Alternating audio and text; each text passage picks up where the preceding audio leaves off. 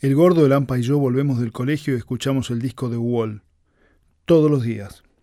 A veces lo ponemos del lado A del disco 1, otras veces empezamos por el lado B del disco 2, o simplemente lo retomamos donde quedó el día anterior. Soy el único de los tres que tiene un buen tocadiscos. Mejor dicho, soy el único de los tres que tiene una bandeja Technics SL1200 MK2 con cinto amplificador y dos baffles Sansui de no sé cuántos vatios. El ingeniero siempre dice que no hay que mirar los vatios, que los vatios no tienen importancia, hay que mirar los decibeles. Yo no sé bien cuántos decibeles tiene el equipo del ingeniero, pero sé que son muchos. Porque cada vez que lo pone a sonar a Armstrong es insoportable, y él dice que modera el volumen en 7 porque más fuerte puede reventar los tímpanos. Una vez con el gordo y el AMPA nos animamos a desafiar su teoría y pusimos de Wall con el volumen en 9. Corrimos afuera mientras la púa se deslizaba por los primeros surcos, y ya la fritanga sola sonaba tenebrosa.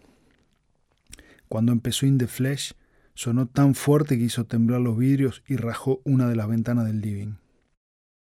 Nunca más pusimos a prueba el volumen de los baffles del ingeniero, que los había tocado un poquito, porque a pesar de que eran tecnología de punta, decía que le faltaba potencia de fábrica. Los baffles y el ampli los habíamos ligado con una rifa de karate que organizó el Club San Martín en las lejanas tierras tucumanas. Afincado en el viejo camino del Perú, en el medio de un descampado poblado de naranjos agrios, se erige como el coloso de Rodas la estructura metálica de la entrada al Club de los Santos. Día por medio a las cuatro de la tarde, religiosamente, yo recorría el camino en zapatillas sin marca y pantalones cortos hasta la esquina de la Avenida América y Belgrano, donde esperaba que se asomara desde el polvo de la villa que hay más abajo el dinosaurio verde en cuatro ruedas, el 5. El letrero de lata roja sobre el parabrisas que decía Barrio Este 2 me indicaba que ahí debía subir. Así, en un colectivo siempre vacío, atravesaba el mundo y las culturas de monobloc en las orillas barriales tucumanas, desiertas por la siesta, hasta el Club de los Santos donde se transmitían los secretos más antiguos del Japón feudal. Uno por uno realizábamos los movimientos que el maestro Funakoshi ideó para que los campesinos se defendieran a mano vacía de sus opresores. El cinturón azul que mi madre tiñó con anilina de orgullo me daba derecho a ejecutar el kata Basai Dai, que en nipón significa penetrar la fortaleza. El karate está lleno de katas, coreografías de ataques y defensas combinadas contra un enemigo imaginario. Y la climatología tucumana es un misterio cuya resolución sigue siendo esquiva hasta para los meteorólogos más elevados. Nadie entiende todavía por qué la humedad no se convierte en lluvia en lugar de permanecer en un estado flotante. Uno se moja al solo contacto con el aire de un día cualquiera, y si hay sol se pone peor. Penetrar la fortaleza sobre las baldosas Borrabino a 40 grados era una tarea que habría hecho temblar al más eximio kamikaze. Varios adultos dejaron la salud de los ligamentos cruzados en las resbaladas y amenazaron con demandar al club si no se tomaban medidas inmediatas y se cambiaba el piso. La comisión directiva se hizo cargo del asunto y organizó una rifa. El dueño del Limpito Audio y Hogar, una cadena de supermercado local, donó el preciado tesoro dos bafles Sansui SP2000 negros como las aceitunas de las empanadas peronistas, de 20 kilos cada uno, y un amplificador AU607 de 16 kilos. En total eran casi 40 kilos de alta fidelidad o hi-fi quadrophonic que emitía el sonido en cuatro canales a partir de dos o algo así, según lo oí decir al ingeniero alguna vez.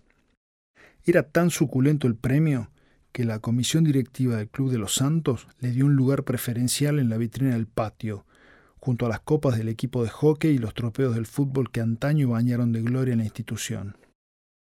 Allí se divisaban borrosos detrás de los dedos marcados y las narices con mocos que todos apoyábamos para sentirnos un poco más cerca de la ilusión de acariciarlos algún día. Se repartieron los números en todas las comisiones deportivas. A los karatecas nos tocaron las dos centenas que iban del 199 al 399. Nos entregaron 10 números a cada uno con el consabido sello de autenticación donado por Tuculandia Sellos de Goma, que hizo un diseño especial para la ocasión de la rifa con el escudo del club. Cada número se ofertaba en la para nada menor suma de 8.000 pesos ley 18.188. En el libro de actas del club quedaba sentado quién tomaba en consignación cada decenio con el compromiso expreso de, en caso de no entregar los números o de discrepancias con la institución, responder con el dinero, los bienes personales o la cárcel en última instancia. Toda la sociedad deportiva debía aportar su trabajo para la recaudación final, lo que permitiría cambiar los cerámicos borrabino por un piso adecuado para la actividad marcial.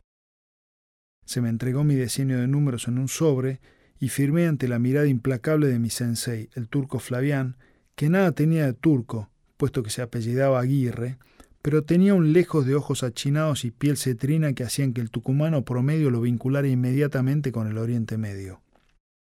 Volví a mi casa con la presión sofocante de tener que vender esos números para enorgullecer el espíritu del maestro Funakoshi, muerto hacía más de 20 años, y un poco también el del turco Flavián, que no estaba muerto pero que me había enseñado Basaidai.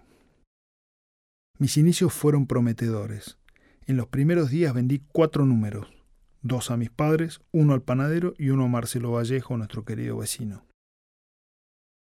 Llevaba conmigo el botín de 32 mil pesos ley en todo momento. Anudados con una gomilla, como se dice en el norte las bandas elásticas, se unían el capitalismo y la plusvalía para mejorar la transmisión de las enseñanzas del Japón feudal. Apretaba la mano izquierda en el bolsillo, sintiendo en la humedad de los billetes el poder que el dinero me daba. En los recreos del colegio me gustaba deleitarme mirando el pizarrón de la cantina, fantaseando con comprarme un cachín, la BD del menú, compuesta de pan francés con mostaza, salchicha de bien en el medio, lechuga, tomate y una salsa cuyo secreto se escondía en el hipotálamo del cantinero don Luis. Su sabor marcó nuestra infancia a punto tal que corría el rumor en el colegio de que el éxito del advenedizo Pampernick se debía a que don Luis le había vendido la receta de la salsa del cachín en la friolera suma de cuatro millones de pesos ley, algo así como cinco mil dólares. El cachín era por lejos lo más caro del pizarrón, y a todas luces un manjar con el que nosotros, los de quinto grado, apenas podíamos soñar. Teníamos que conformarnos con una chilata de ochenta pesos. Mezcla sombría siempre de dudosa calidad, pero sabor generoso, la chilata es el hermano indigente del clásico helado de agua. Se hace con hielo molido, colorante, destacándose el rojo sabor frutilla, lo que le da su color identificatorio, y endulzado con azúcar de caña en sus versiones más cualitativas. Para terminar de realzar el sabor y obtener el añejado pertinente, debe asentarse la mezcla en un tacho de aluminio y servirse con una pala de lata en vaso cumpleañero. No hay niño pobre en el norte que no haya calmado los calores con la frescura de la chilata, ni que al verla su aspecto no le remite inevitablemente a la sangre. No lo hay. Sin embargo, el cachín eran palabras mayores y territorio de unos pocos tipos pudientes del secundario. Hombres grandes de huevos peludos que sacaban 800 pesos como vaqueros del oeste y aplastaban la mano contra la barra demandando el alimento. Cachín y coca fría, don Luis, gritaban a viva voz y todo el colegio se hincaba ante el caporal que estaba a punto de comerse un cachín. Los pobres mundanos que apenas arañaban las monedas para una chilata se escondían con vergüenza y desaparecían por la puerta de la humillación. Cinco minutos después, el negro Silly y yo miramos a don Luis que asomaba desde la cortina de tiras que dividía la cocina del salón trayendo el cachín en un plato de chapa. El pan crujía en cada mordida y se juntaban los pájaros en bandada para picotear las migas. La mostaza mezclada con la salsa de don Luis chorreaba dejando las nubes de Júpiter sobre la barra, y el negro Silly y yo mirábamos cómo el universo entero se representaba ante nuestros ojos en la cantina del colegio.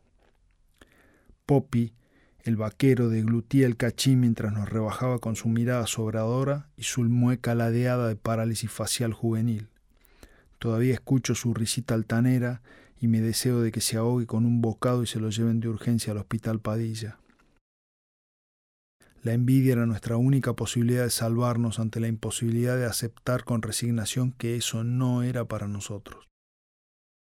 Era más probable que uno se atreviera a insultar a Dios en una catedral durante la misa que animarse a pedir que le convidaran un bocado, porque el cachín no se mangueaba. Yo amasaba los billetes en mi bolsillo izquierdo y las tripas del negro Silly hacían tanto ruido que algunos se dieron vuelta a mirar. Ni desayunado, cajeta, me dijo por lo bajo. ¿Por qué no, culeao? Dice que no había ni acá en mi casa.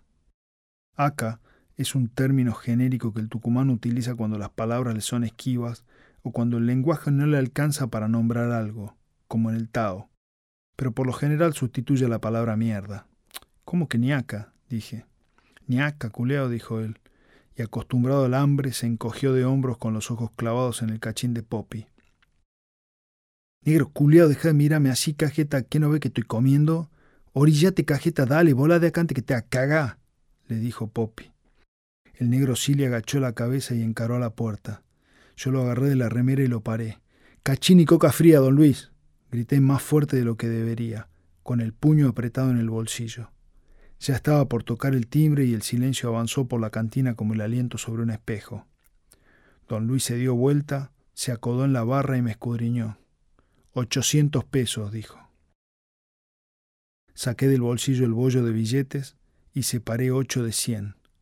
La operación estaba hecha. Poppy me miró, el negro Silly me miró, los ojos del mundo me miraron. ¿Está loco vos, en serio? ¿Va a comer un cachín?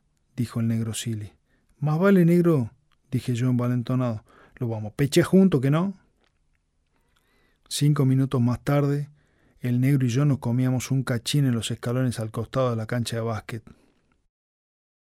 Lo habíamos partido al medio, cada uno con su plato de chapa.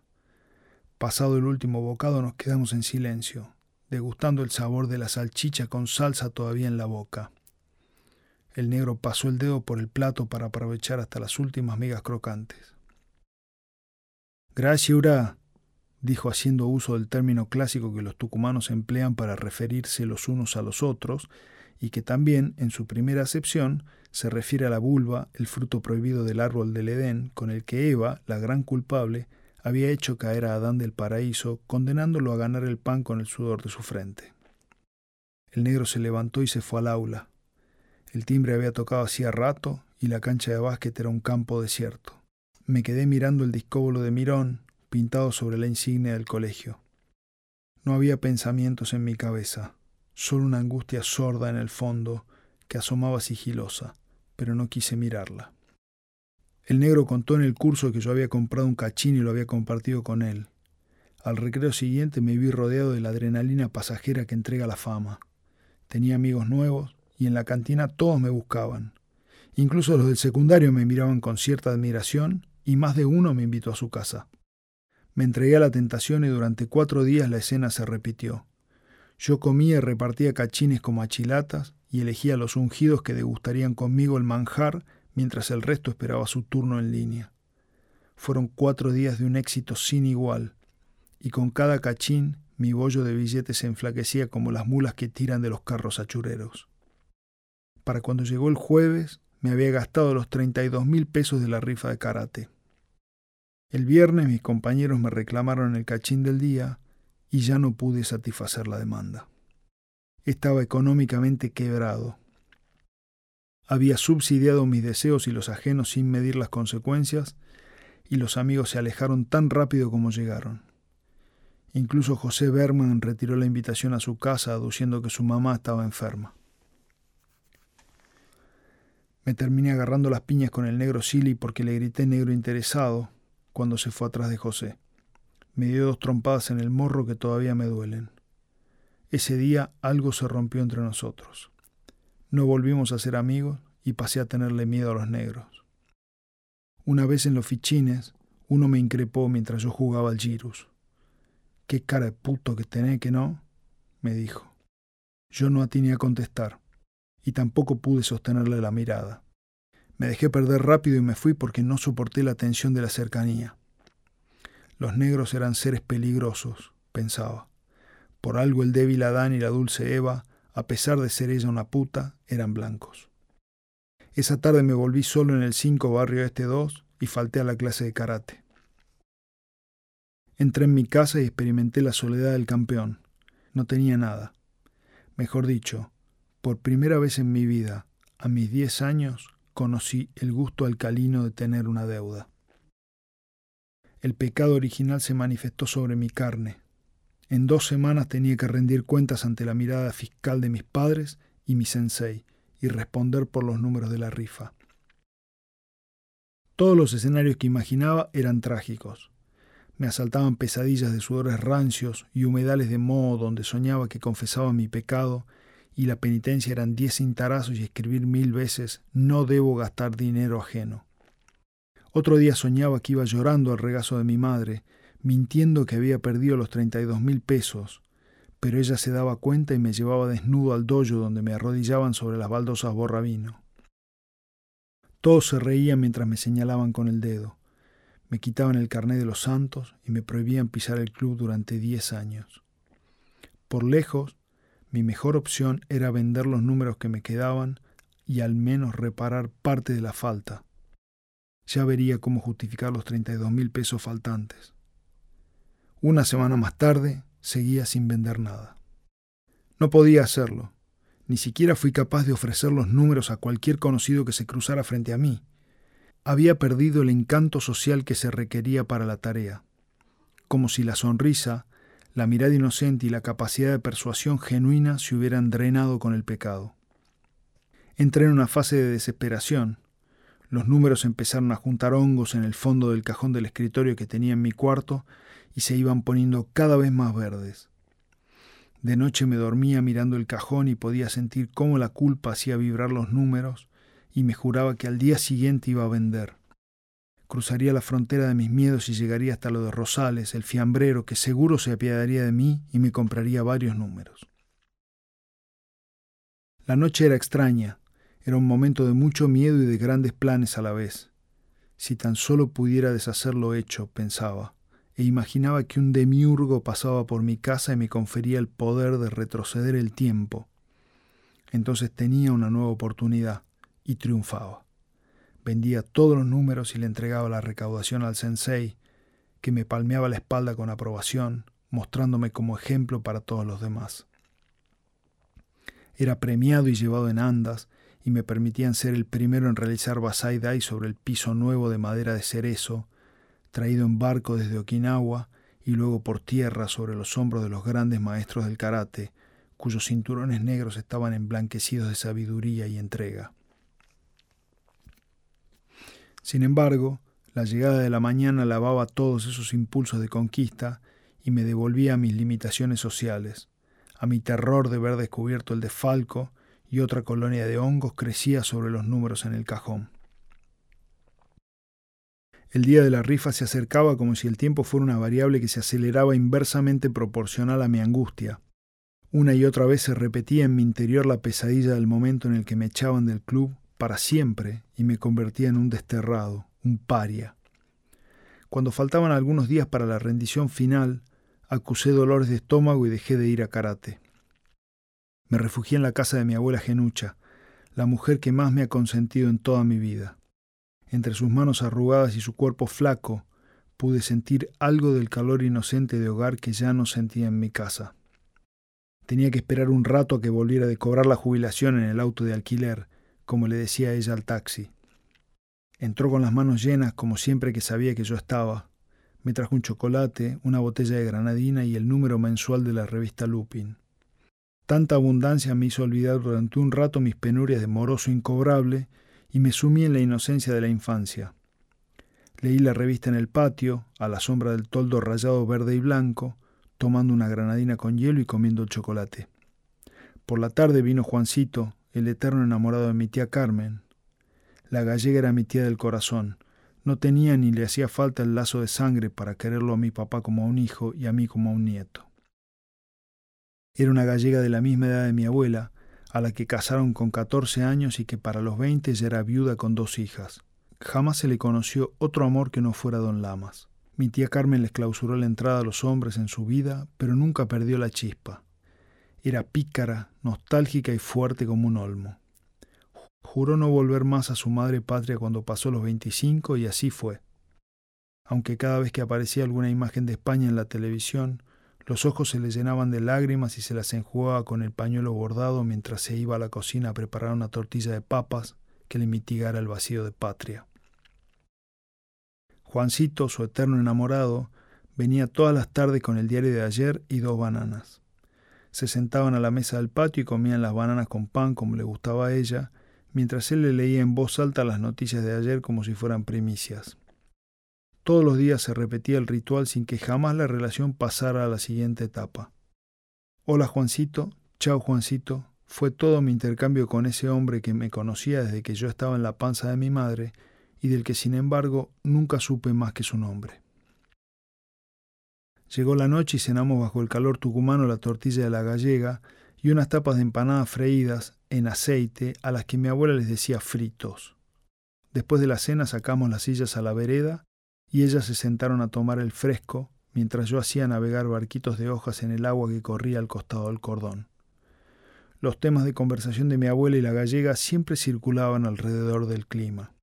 Estaban muy pendientes de si bajaría la humedad, si la térmica había tocado los 40 grados o cuándo llegaría el tan ansiado alivio de la lluvia. Un rato más tarde entramos y nos acostamos a dormir. Yo dormía con mi abuela en la cama grande en la que tenía prohibido saltar porque los ladrillos que sostenían la rejilla de hierro sobre la que se apoyaba el colchón estaban en delicado equilibrio. Más de una vez infringí la norma y mi abuela se tenía que dormir con la cama en desnivel, sintiendo cómo la sangre le confundía las ideas. Ya tenía puesto el pijama y estaba acostado cuando mi abuela me arropó y se levantó a buscar el orinal que había quedado en el baño. Sobre la mesa de luz, el cajón entreabierto dejaba ver el fajo engomillado de la jubilación recién cobrada. No sé cuánto era, ni pude ponerme a contar. El corazón me empezó a latir fuerte. Dios ponía ante mí la oportunidad de recuperar mi dinero perdido a cachines regalados. Sería Dios o el demonio, vaya uno a saber, sin embargo, una enajenación desconocida para mí me llevó de la nariz hacia la impureza. Vacilé tembloroso mientras escuchaba a mi abuela enjuagando el orinal en el baño del patio. Era el momento. Pero ¿cómo podía hacer algo así? ¿Seré capaz? A mi abuela que cuenta las monedas de su jubilación para darme los gustos. ¿Y la granadina? ¿Y la revista Lupin? ¿Seré capaz de hacer algo así?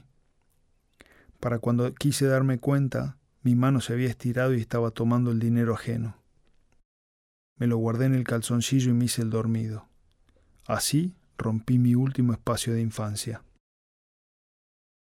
La culpa por gastar el dinero de la rifa en cachines le dio paso a la culpa mayúscula de haberle robado a mi abuela. Ya no sentía presión por vender el resto de los números. Asumí mi desgracia y decidí entregar el dinero robado por los cuatro números vendidos. Los otros seis estaban destinados a morir en mi cajón. El día del sorteo llegó sin la emoción que otrora pensé que tendría, y ni siquiera fui al club. Fue un día insulso y desabrido que pasó sin pena ni gloria en mi calendario. Metí el karate en el bolso para la siguiente clase, pensando que los bafles ya estarían en manos del afortunado que había ganado el premio y que una vez saldadas mis cuentas con la institución, todo volvería a la normalidad. Me preparé para salir hacia la parada del 5 cuando apareció el ingeniero. Vamos que te llevo, dijo. Trae los números y la plata. El estómago se me anudó. Terminé de guardar el karatei y saqué los números del cajón junto con la plata. Cuando salí, mi papá ya estaba en el auto. El cadáver de un sapo yacía bajo la rueda trasera derecha del Renault 12. Es el lugar favorito de esos pobres anfibios que se refugian bajo las cubiertas calientes durante la noche. Ahí duermen y cuando el auto se pone en movimiento a la mañana siguiente, la falta de calor les impide moverse y mueren aplastados. Las vísceras se les salen por la boca y quedan al aire a merced de los elementos. Miles de sapos pierden la vida en los barrios tucumanos bajo las cubiertas gastadas. El ingeniero no dijo una palabra hasta que entramos al club. ¿Cuántas vendiste? preguntó. Yo no podía dejar de ensayar una confesión. Cuatro, pero me gasté la plata y para recuperarla se la robé a la abuela Genucha. Eso era lo que debía decir. Eso es lo que un hombre diría. Pero yo no era un hombre, sino una lacra que merecía castigo. Vendí cuatro, dije. Nos bajamos en el estacionamiento del club y nos dirigimos al dojo. Estábamos por subir cuando mi papá se quedó tieso. No puede ser. Dijo con los ojos clavados en la vitrina de los trofeos. Levanté la vista y vi un enorme cartel con nuestro apellido escrito. Debajo se leía la palabra ganador y el número 364. Ese número era uno de los que no había vendido y todavía lo tenía en el bolsillo. Llegó el campeón, gritó el turco Flavián desde la ventana del dojo. Toda la clase de karate se había asomado y aplaudía. Cuando subimos, todos me levantaron en andas al grito de Dale campeón, dale campeón. Quince minutos más tarde, el presidente del club nos entregó los bafles y el amplificador Sansui al ingeniero y a mí. Mi papá, con una felicidad que no le cabía en el cuerpo, saldó el importe por mis diez números y volvimos a casa con todo cargado en el baúl del Renault 12. La euforia familiar fue tan grande que nadie se detuvo siquiera a preguntarse por qué no había vendido el resto de los números. De repente, el rapto de suerte que tuvo la familia en años no fue por obra del azar, sino de mi pecado. Usé dinero que no era mío, robé y fui perezoso para vender el resto, pecados para coleccionar. Atiné a darle a mi papá el importe por los cuatro números que sí había vendido, que en realidad eran de la jubilación de mi abuela. Guardate la plata, te la mereces, me dijo, y se puso a descular las especificaciones técnicas de los bafles. A los cinco minutos ya los tenía destripados con todos los cables al aire y el soldador en la mano porque según él le faltaba potencia. Los vecinos curiosos lo miraban. Esa noche mi papá sacó los bafles y el amplificador al jardín. Se armó una picada de salami y queso, vinieron nuestros vecinos de al lado, los Vallejo y también los Brón, los de enfrente, con sus hijos y sus nietos. También llegaron la Dora y la María desde el barrio Padilla, atraídas por la novedad del premio y cargando una botella de torazo naranja. A las ocho de la noche el ingeniero clavó el volumen en siete y puso un swing que atrajo a todo el barrio. El jardín se llenó de gente amiga y el evento fue una fiesta. Ese día, los tucumanos del barrio Belgrano bailaron toda la noche a la luz de las estrellas, con los bichos revoloteando en maraña alrededor de los faroles. Yo me quedé aparte, sentado en el cordón de la vereda con una caja de fósforos en la mano, escuchando los aplausos y la música que venía desde el jardín. La mirada torva de mi amigo Santiago Vallejo, el hijo de Marcelo, me pegaba en la nuca. Él, con sus ocho años, no entendía por qué yo le prendía fuego a treinta y dos mil pesos y dejaba ir sus cenizas por el reguero de agua que corría por el borde de la calle. Así fue. Un año más tarde, los bafles recorren los 1987 kilómetros hasta Bariloche y quedan conectados para siempre al tocadiscos Technics, que el ingeniero había traído desde Canadá durante la época de la plata dulce en un avión que perdía líquido hidráulico. En ese tocadiscos, el gordo, el Ampa y yo escuchamos The Wall todos los días durante el colegio secundario. El disco llegó a mi casa gracias a un ilícito el disco llegó a mi casa gracias a un ilícito del que Lampa y yo somos cómplices. Una mañana nos escapamos del colegio para ir a desayunar al centro. Juntamos algunas monedas que nos alcanzan para un licuado y un tostado, por el que hay que codearse fuerte con el gordo que aduce ligar menos en la repartija de comida. El gordo, igual que el negro Silly, aunque por diferentes motivos, vive con hambre. Al final cedemos y lo dejamos tragarse el último triángulo de jamón y queso que queda. Salimos del bar cuando redondea el mediodía y entre deambulares ociosos terminamos, como siempre, en la disquería que está en la esquina del centro cívico, casi llegando a la costanera. Pasamos horas revolviendo las bateas de vinilos y escuchándolos amontonados en la cabina del fondo con auriculares de vincha, sacudiendo la cabeza como pavos y dejando que The Clash, The Doors y tantas otras bandas nos moldeen para siempre los pliegues y las circunvoluciones del cerebro hasta que el porteño pelilargo que atiende se cansa de que le gastemos los discos que nunca podremos comprar y nos raja del local. Cuatro cuadras más tarde, el gordo que viene mudo se baja el cierre de la campera y saca el vinilo de The Wall. Gordo hijo de puta, te lo choreaste, dice Lampa. Cállate, boludo, dice el gordo mientras tanto yo tengo un espasmo y aguanto la respiración. Los tres sabíamos por el caña ránega era fuente continua de nuevos saberes y había leído en una revista de música especializada que un tío suyo tenía en Buenos Aires, que el disco estaba a punto de salir. Intuíamos que faltaba poco, pero nadie tenía idea de cuándo llegaría al país y mucho menos a la Patagonia. Lo que jamás imaginamos fue que sería un vinilo doble. De hecho, ni siquiera estaba todavía en exposición en la disquería. Estamos en la cabina del fondo escuchando Faraway Eyes de los Stones cuando el gordo le suplica al pelilargo que lo deje pasar al baño porque se está meando. El pelilargo suelta una bocanada de humo de paricho y le abre la puerta del pasillo con desprecio. El gordo pasa al fondo y entra en el baño. Cuando sale, ve medio entreabierta la puerta del depósito y de curioso se asoma. Casi escupe el corazón cuando ve entre los discos la tapa inmaculada de ladrillos blancos. Obviamente y sin pensarlo, se la mete entre el pullover y la campera y nos arrastra afuera. Mañana lo devolvemos, dice. Ni en un millón de años, pienso. Ya estamos sentados en el sillón de mi casa, acaricio el arte de tapa con los dedos y abro en dos la portada. Las letras de las canciones están grafiteadas en la pared. Los dibujos son increíbles. Es un sueño. Nunca vi un disco así. Después de escucharlo por primera vez, sé que no solo no habrá devolución, sino que además no voy a permitir por ningún motivo jamás que ese vinilo salga de mi casa. Durante los primeros días invento excusas cada vez que el gordo se lo quiere llevar, hasta que me lo termino apropiando. Un año más tarde, hasta el mismo gordo cree que siempre fue mío. El disco tiene un efecto hipnótico en nosotros. La narrativa musical, los efectos de sonido, los llantos de bebé y las bombas, mezcladas con las locuras del viejo Pink y sus delirios de grandeza, nos dejan mudos mientras nos abre la cabeza un mundo de infinitas posibilidades creativas y nos enseña con maestría el valor de lo simbólico. En la Patagonia, las cosas como la música, los discos, los libros o cualquier otro objeto cultural son difíciles de conseguir. Tener The Wall a disposición es un logro difícil de equiparar porque todo escasea en el sur. Varias veces escuché canciones en la radio y las perdí para siempre sin saber jamás a quién pertenecían.